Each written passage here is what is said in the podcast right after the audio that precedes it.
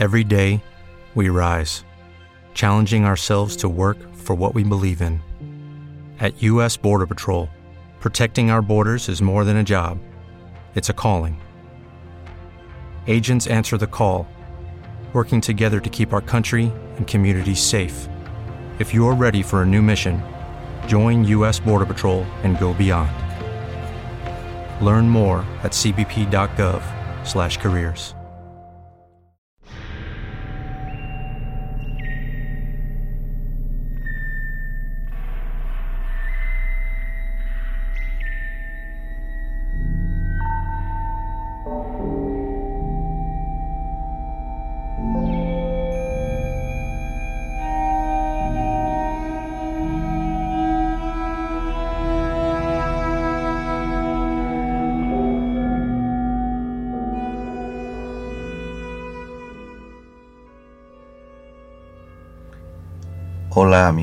misterio.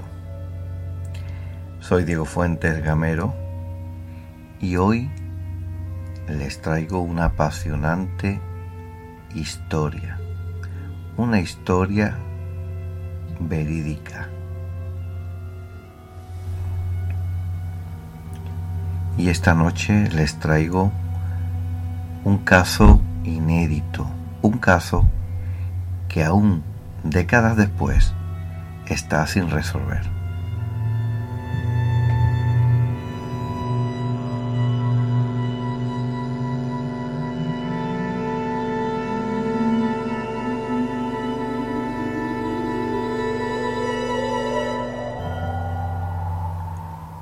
No es que nos falten noticias espectaculares o detalles sangrientos hoy día, pero los noticiarios y los periódicos del siglo pasado están llenos de ellos. Casos extraños y sin resolver como el que nos lleva esta noche.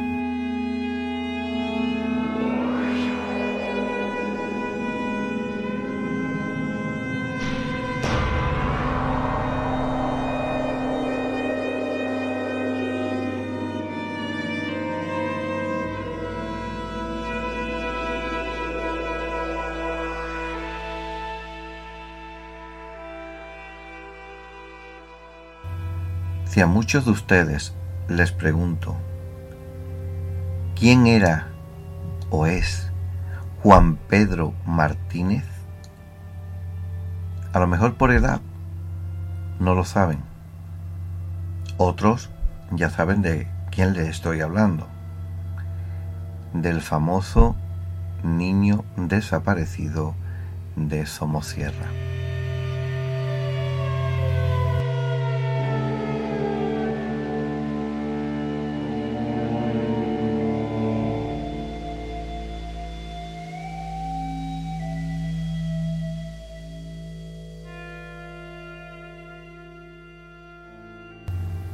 Entramos en el caso periodístico, lo que se hablaba en aquel año 86, ese trágico comienzo de verano para un matrimonio y su hijo.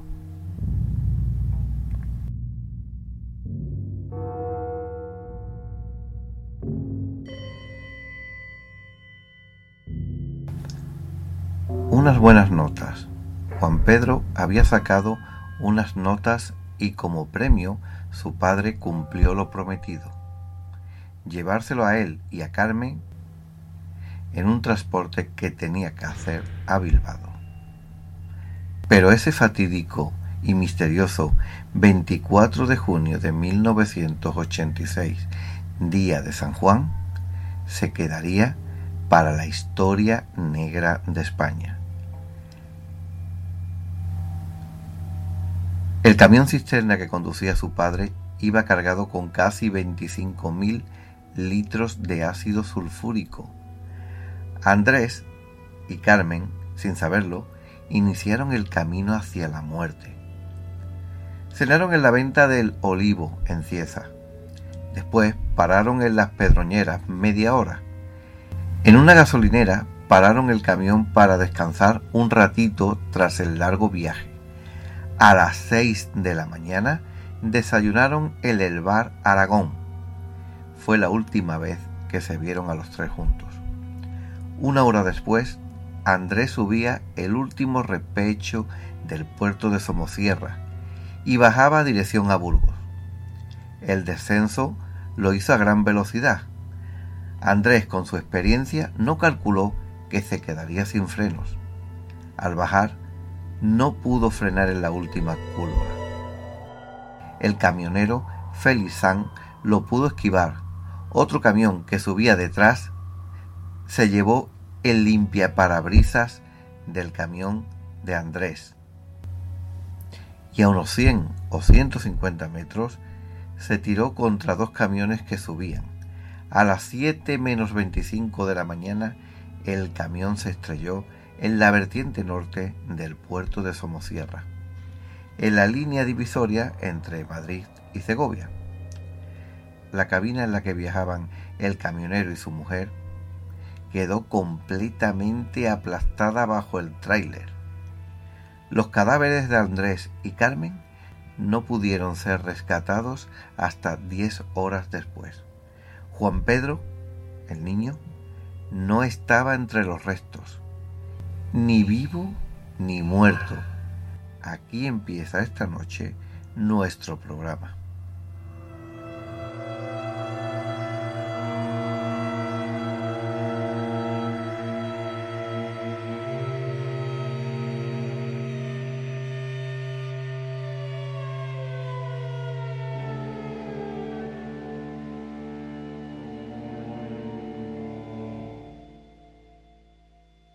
Hay muchas preguntas y preguntas sin resolver.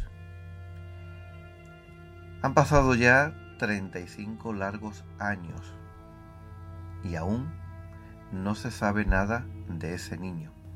Pero antes de adentrarnos en el misterio del caso, vamos a ser un poco objetivos y les voy a realizar algunas preguntas que yo mismo me he preguntado. ¿Los padres olvidaron al niño en la última parada cuando detuvieron el camión para desayunar? ¿O acaso lo arrojaron por la ventanilla al ver el fatal desenlace? Si fue así, ¿dónde está Juan Pedro? También me pregunto, ¿Qué ocurrió en ese trayecto que la policía, familiares y testigos no pudieron ver? 35 años sin saber nada del niño. Una abuela desolada. Una abuela que falleció sin saber si su nieto estaba vivo o muerto. Ni una sola pista, pero algunos testigos lo vieron subir al camión junto a sus padres. Después de más de tres décadas, está considerado el caso más extraño de toda Europa.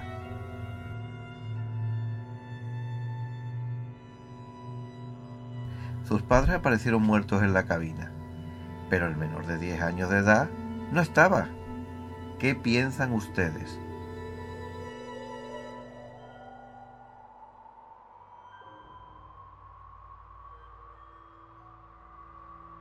Vamos a ser objetivos. Hoy, en este primer programa de podcast, nos adentramos en el caso del niño de Somosierra, Juan Pedro Martínez. Y hago un hincapié sobre un experto del departamento del CCI apuntaba la teoría de que el niño fue disuelto en el mismo ácido sulfúrico pero sus padres estaban muy deteriorados por el ácido vertido.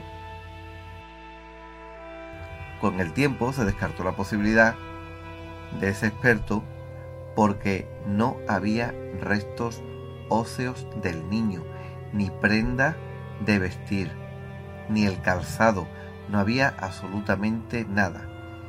Esa, esa prueba de ese experto del CCI eh, fue anulada. En este extraño y misterioso caso hay una cosa que no puedo pasar por alto. porque podría ser importante en este caso sin resolver. Pero vamos, yo no soy nadie para decir si es importante o no. Pero eh, es una posibilidad más que se baraja en este programa y que se barajó en su tiempo.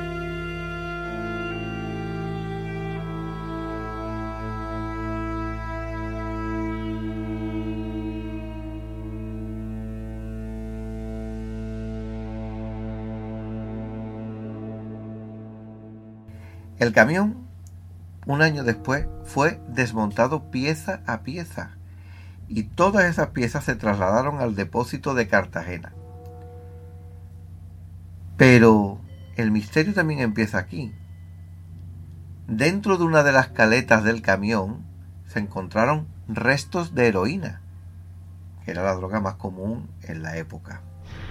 Mi opinión de todo esto creo que puede ser válida, al igual que todas y al igual que todas las que ustedes hagan referente a esto que aconteció hace 35 años. Pero después de darle muchas vueltas a este caso y durante mucho tiempo, yo saco una conclusión un poco clara. Está claro que Andrés trabajaba para esas mafias. Quiso retirarse y como todos sabemos, es fácil entrar pero muy difícil salir. También en mi modesta opinión y divagando en esta noche, también saco la conclusión que el niño no iba a ser premiado por sus buenas notas, sino más bien los padres quisieron protegerlo y se lo llevaron. A lo mejor quisieron huir, tras el padre decir que no seguía transportando esa droga.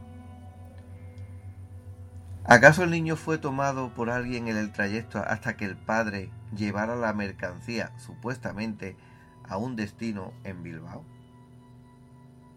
Yo creo que es una reflexión muy importante, porque qué casualidad que se encontrará en una caleta del camión restos de heroína. Pienso que ese transporte se hizo, luego lo obligaron a hacer otro, y este hombre junto con su mujer y su hijo decidieron quitarse del medio. ¿No les parece extraño que un camionero con los años de experiencia de Andrés no calculara la frenada subiendo y bajando el puerto de Somosierra, que tan conocido es y tan peligroso es, igual que antaño era Despeñaperros?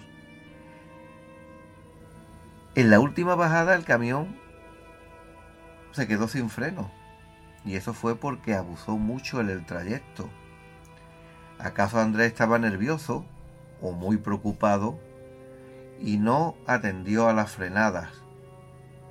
Claro, el desenlace ya lo sabemos, en la última bajada el camión intentó enderezar y en la última curva de ese peligroso puerto de Somosierra perdieron la vida.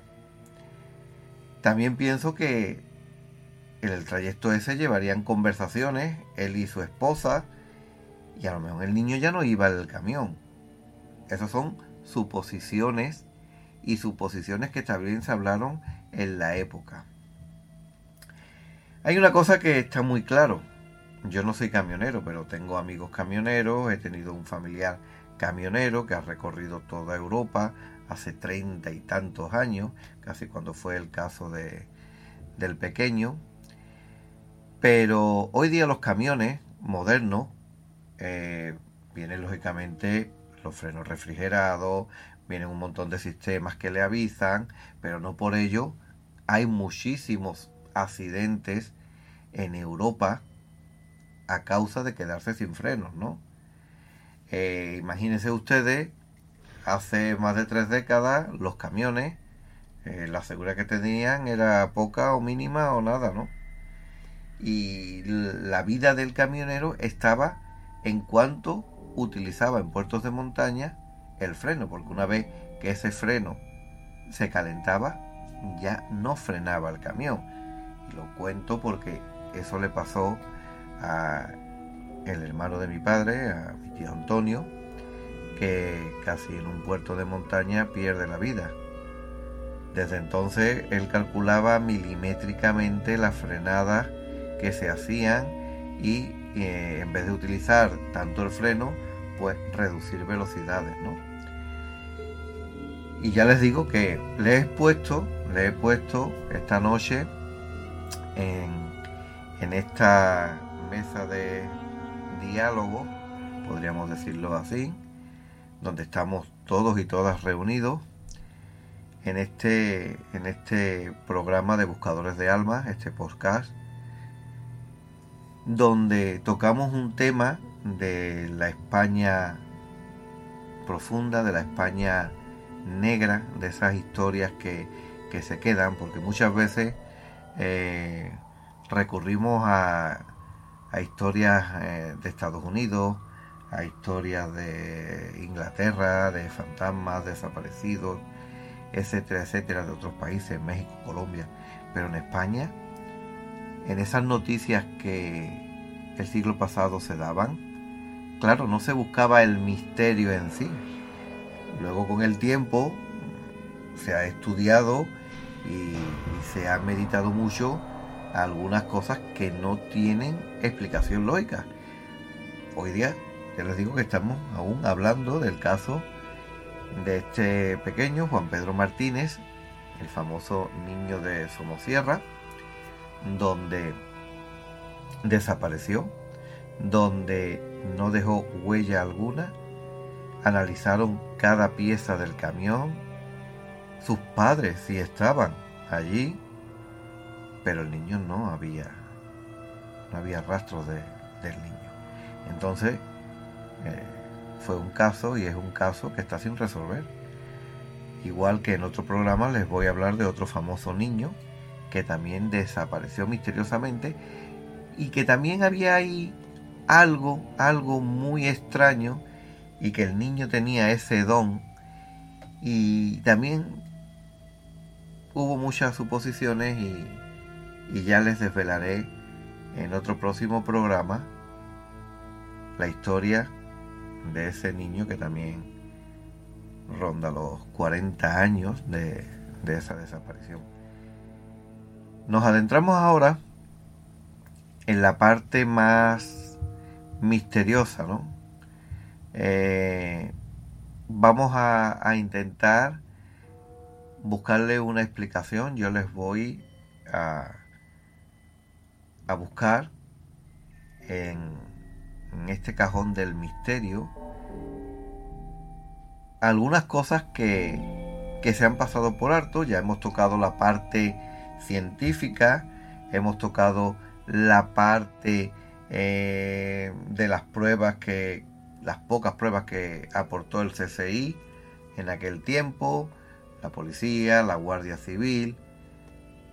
Pero al final de toda esta maraña, nos encontramos que el niño no está en la cabina del camión, que el niño tendría que haber estado, que hay un testigo que los vio montarse por última vez a los tres.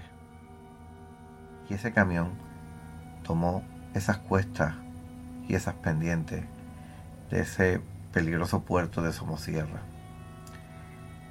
¿Acaso pararon el camión en algún trayecto y dejaron el niño con alguien?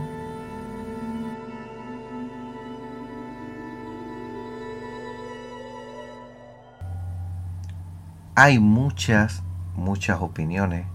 Se habló mucho, incluso he escuchado hace poco tiempo que el niño fue captado, inducido por, por una nave extraterrestre que dicen haber visto el niño eh, desapareció, que una energía lo quitó de esa cabina del camión porque sabía lo que iba a ocurrir y desapareció.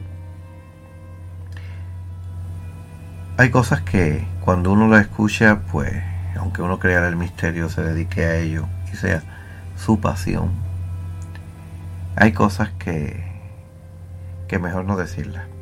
Para, para hablar tonterías siempre tenemos tiempo y más cuando hay una familia que, que todavía no ha recuperado, si es que está muerto, el cuerpo de Juan Pedro. Yo puedo pensar que en un momento dado cualquier tipo de, de energía, un vórtice, se produjera en el, en el camión, yo puedo pensar que, vale, que una nave no identificada eh, se llevó al niño, pero no me cabe en la cabeza porque dejó a los padres. Eh, también pudo pasar una combustión espontánea y no quedar restos del niño, pero también sería muy extraño.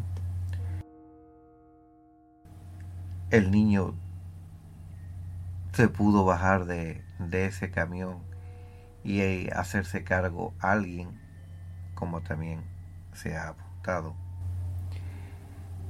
Pero yo donde más hincapié en este, en este programa hago es por qué ese niño no estaba en esa cabina. Por mucho que intento buscar el misterio, y este programa va de ello, no lo encuentro. Si me tuviera que agarrar de, del 1 al 100, diría un 2% que pudo ser abducido, pero un 98% después de tantos tantísimos años y tantas investigaciones, aunque no se llega a ninguna conclusión, yo pienso que ese niño o está en esa sierra, sus restos, o ese niño, porque está claro que vieron a los tres montarse en, en ese camión cisterna, pero ya todo eh, el trayecto es carretera. Pudo pudo estar alguien esperando a ese camión cisterna para dejar al niño. Como bien apuntaba antes, encontraron droga, restos de droga en el camión. Pudo ser que como este hombre no quería hacer más, más portes de este tipo, eh, le tomaran a su hijo como rehén no es una cosa que yo me esté inventando y que suene que está diciendo este. No, no, son cosas que se barajaron en su tiempo y que la misma Guardia Civil lo barajó y, queda ahí por todo lo que ocurrió. La familia dio por hecho que él, que él estuvo con esa banda y que lo tenían amenazado. ¿Qué pasó con el niño? Pues una incógnita, porque tarde o temprano podrían haber encontrado ese, ese cuerpo. Luego en la época la Guardia Civil desplegó eh, todo lo que pudo y más en 30 kilómetros a la redonda buscando buscando a ese niño. Eh, se buscó a pie, los helicópteros de la Guardia Civil barrieron un periplo de 30 kilómetros y no han encontrado resto alguno. Ese ácido casi destrozó los cuerpos de, de sus padres.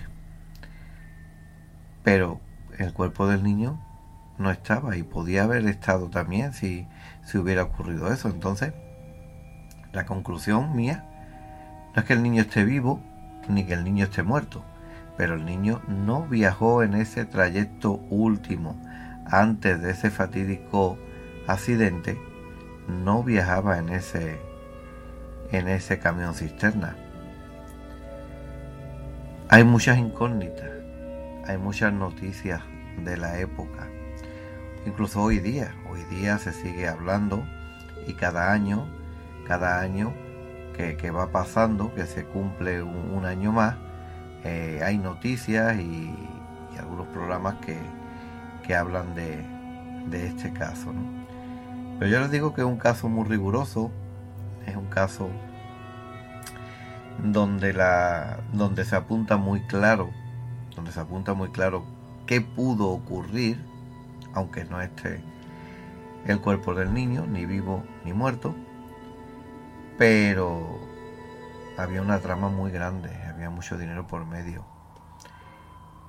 Eh, las noticias de televisión española de la época decía que el camión no era del padre, otras noticias decían que el camión lo compró de segunda mano, que le costó 5 millones de las antiguas pesetas, 30.000 euros, que una semana antes de ese trayecto eh, tuvo una avería en la caja de cambio y le costó 700.000 pesetas de la época.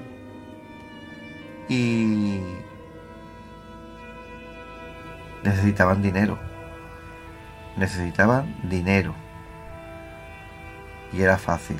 Y era fácil caer en las garras de, de estas bandas, de estos, se puede decir, asesinos, ¿no? Que atentan con, con la vida de, de miles y miles y miles de, de personas en el mundo donde pienso yo que los cogen en un momento bajo o problemas de nervios, ansiedades, trastornos y, y, caen en algo que cuando uno lo piensa y en, y en estado así, en estado cabal, como yo digo, yo no sería capaz, vamos, no fumo. Yo para hacer algo de eso, pues no sé en qué estado tendría que estar, toco madera por si acaso.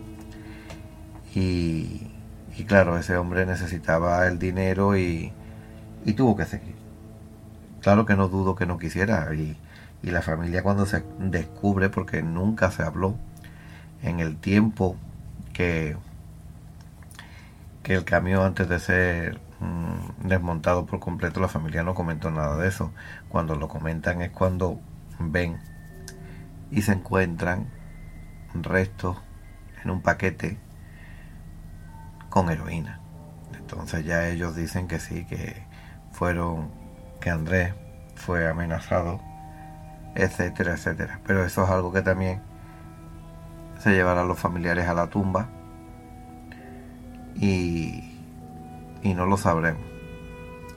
Está claro también, está claro también que, porque muchos estarán pensando, bueno, y si el y, si el camión cisterna cuando choca con esos dos camiones la cabina queda completamente aplastada. Ese niño fue enterrado en ese mismo, lo enterró la misma cabina hacia abajo. Bueno, pues eso se barajó y entonces eh, utilizaron una grúa y entonces utilizaron un, tractor con pala y estuvieron ahí escarbando, hicieron un gran foso y, no y ahí ni estaba el niño, ni había restos de ropa, ni de sangre, ni de piel, ni óseos, no había nada. Si le soy sincero, yo al principio pues le hice algunas preguntas de lo que yo, las mismas que yo me realizo muchas veces cuando leo el caso este y, hago los seguimientos, ¿no? Yo pienso que este niño no está vivo. Pienso que con 10 años de edad, aunque fuera eh, secuestrado por estos mafiosos, llegará un momento o llegaría un momento que este niño tuviera la oportunidad de escapar, ¿no? Y si no de escapar, aunque se haya criado con esta gente, por decir algo, lo más lógico que el niño llamara a los familiares o, un día se llegara a casa de ellos, aunque dijeran no digas que no digáis que estoy vivo, etcétera, una prueba, ¿no? Pienso que que ese niño lo mataron. Pienso que lo mataron o, o sabe Dios, porque en aquel tiempo también eh, igual que hoy día, ¿no? Pero en aquel tiempo y en esa época hubo en muchos países de desaparición de, de niños que le quitaban sus órganos y una banda de estas no tiene escrúpulos a saber lo que está claro que si el niño hubiese estado vivo de alguna manera se hubiera identificado él o vamos a poner eh, el, caso más remoto, que el niño al, al estar con esta gente, al no faltarle de nada, pues el niño se olvidó de, de los padres, de la familia, y hoy día puede seguir vivo, puede tener descendencia, a saber, a saber. Lo que sí está claro que, igual que en muchos casos, pues nos vamos a quedar con la incertidumbre ya hicieron una película sobre, sobre el caso de, este pequeño de, de 10 años cuando falleció. Y supuestamente, digo, falleció. Y son muchos, muchos la, muchos, son muchas las opiniones que se dan que nos lleva siempre a lo mismo. En ese camión cisterna no hubo nada que dejara claro que el niño iba viajando en esa cabina junto a sus padres.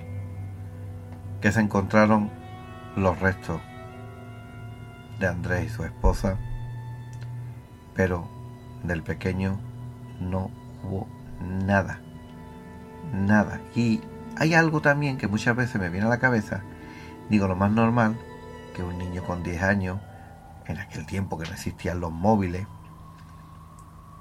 gracias a Dios que no existían, y todos los que somos de esa tanda en adelante hemos disfrutado muchísimo más que hoy día, pero bueno, eso sería para hablar en otro programa y creo que tampoco sería este.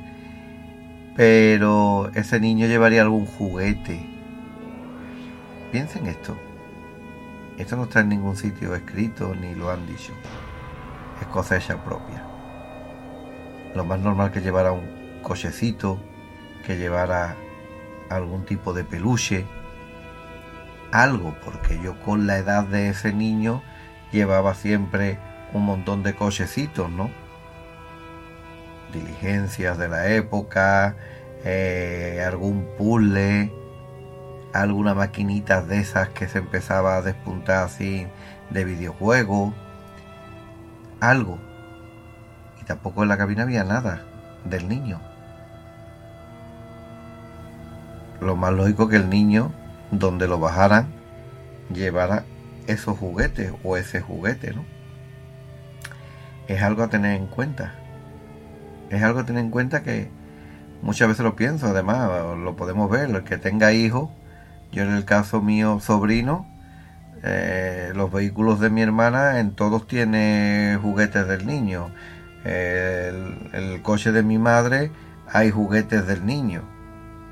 Porque lo normal es que cuando viaja, pues lleva sus juguetes. Bueno, ya hoy día un poco sustituyendo ya esos juguetes el, el móvil, la tablet. Pero lleva algo, ¿no? Y eso cuando pasamos por la calle y vemos algún coche aparcado, sabemos que tiene niño porque tiene juguetes, ¿no? que es lo más probable que siempre llevan algo y dejen algo en el coche. Ese niño no dejó nada. Y tampoco estamos hablando de hace 50 años, que lo podría entender. Hace 35 años. Yo creo que, que el debate está servido. Espero que este programa les haya dejado esa curiosidad, esa duda, como yo la tengo desde hace muchísimo tiempo. que reflexionen, que reflexionen lo que he hablado y lo que ustedes eh, puedan estar pensando. Y me gustaría que, que me lo transmitieran lo que opinan de este extraño caso sin resolver. Para mí es importante la opinión de, de ustedes, ¿no? Porque decir lo que pensamos y entre todos podemos sacar una conclusión, ¿no?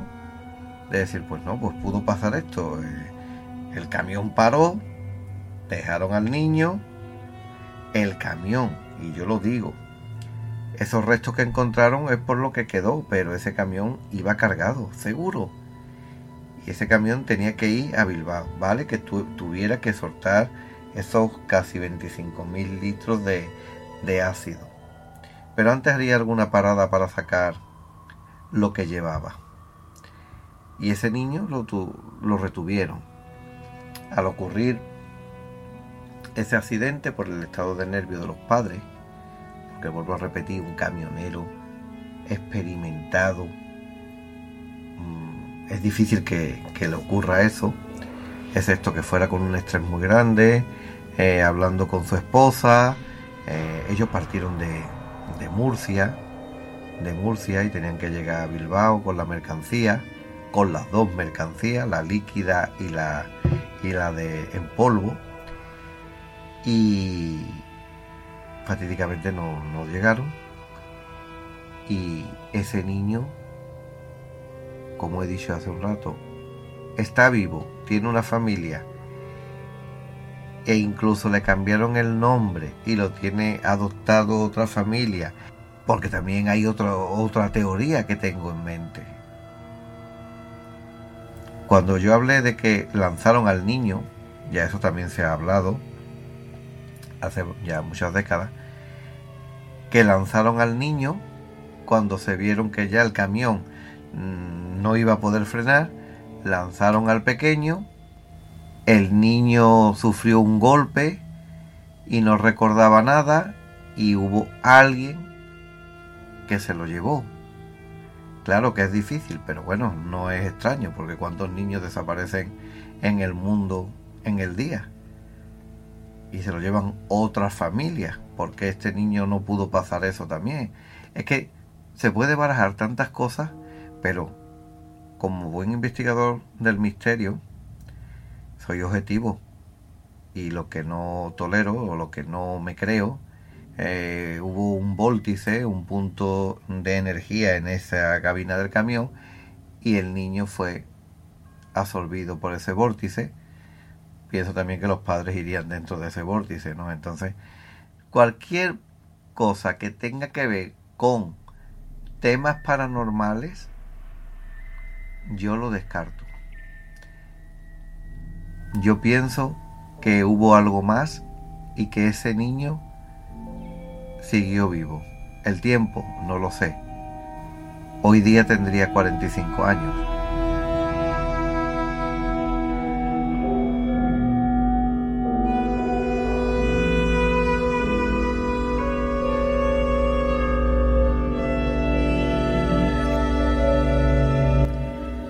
Dejo esta noche este podcast para que lo analicen, vean en internet, lean